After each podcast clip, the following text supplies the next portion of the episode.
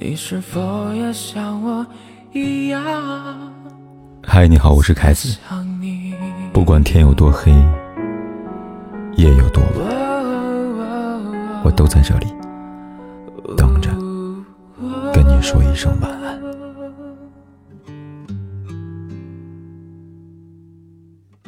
婚姻讲究物质基础，爱情是风花雪月的缠绵，婚姻是柴米油盐的战斗。靠友情饮水饱过不了几天，可光会挣钱还远远不够。有句话这样说过：财产如果不好好安排，幸福就会像一条鳗鱼，从手中慢慢滑掉。能否管好钱，是一个家的幸福命脉所在。很多人的婚姻，更像是一场爱情买卖，讲利不讲爱，表面上各自管钱。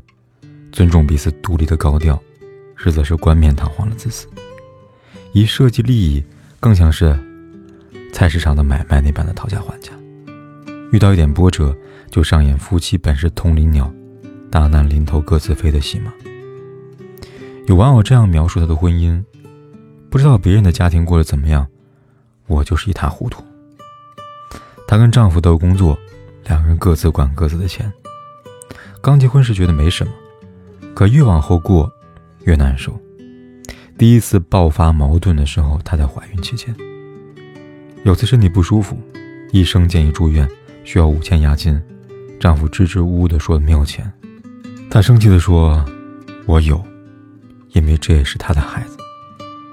孩子生来之后，日常开销也分得清清楚楚，你出一半，我出一半，常常为鸡毛蒜皮的小事算账，身心俱疲。”这位网友最后感叹道：“截至目前还没有离婚，我有一个可爱的女儿。我希望她有个快乐成长的环境。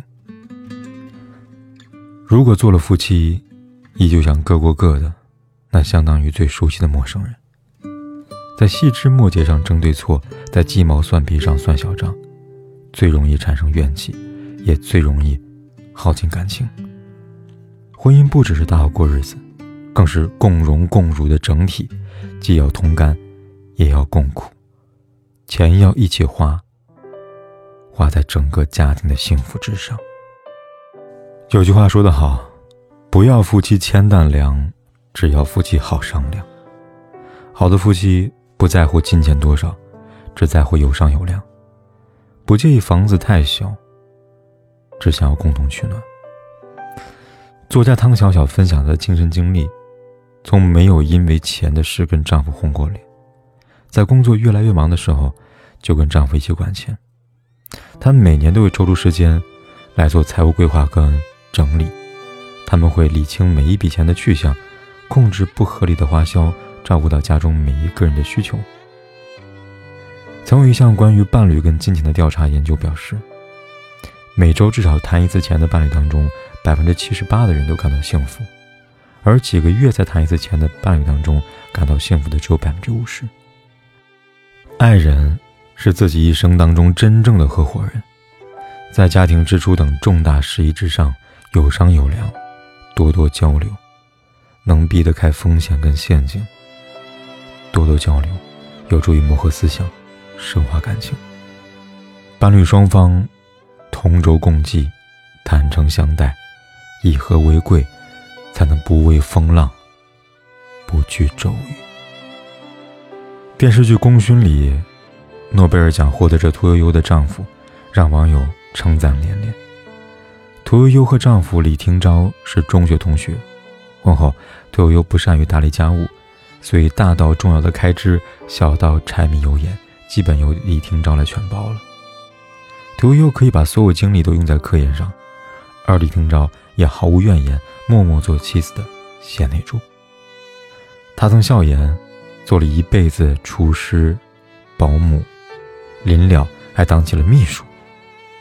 婚后热恋时的激情难免被柴米油盐所稀释，承诺跟信任是维系感情更加坚固的铠甲。婚姻从不是战场，夫妻也从不是对手，而是一场信任与忠诚的交付。我的钱。心甘情愿交到你手中，我一万个放心。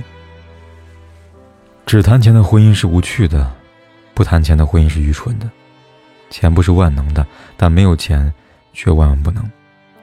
好的婚姻，不仅有柴米油盐的烟火味，还拥有一致的金钱观。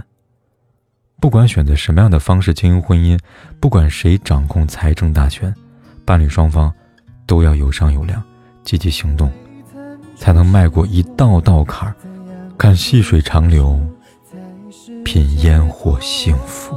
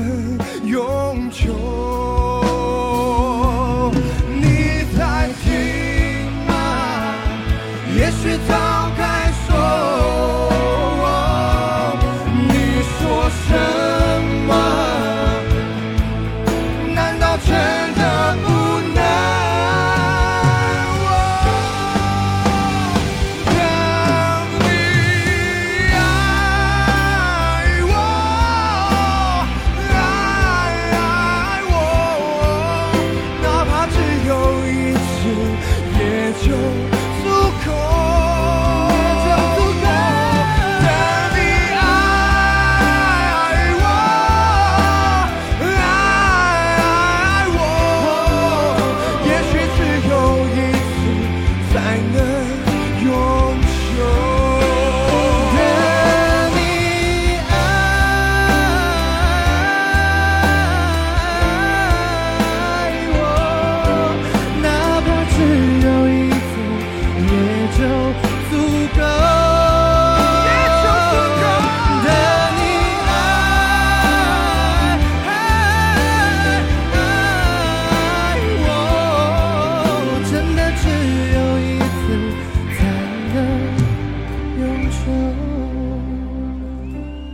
天有多黑，夜有多晚，我都在这里等着，跟你说一声晚安。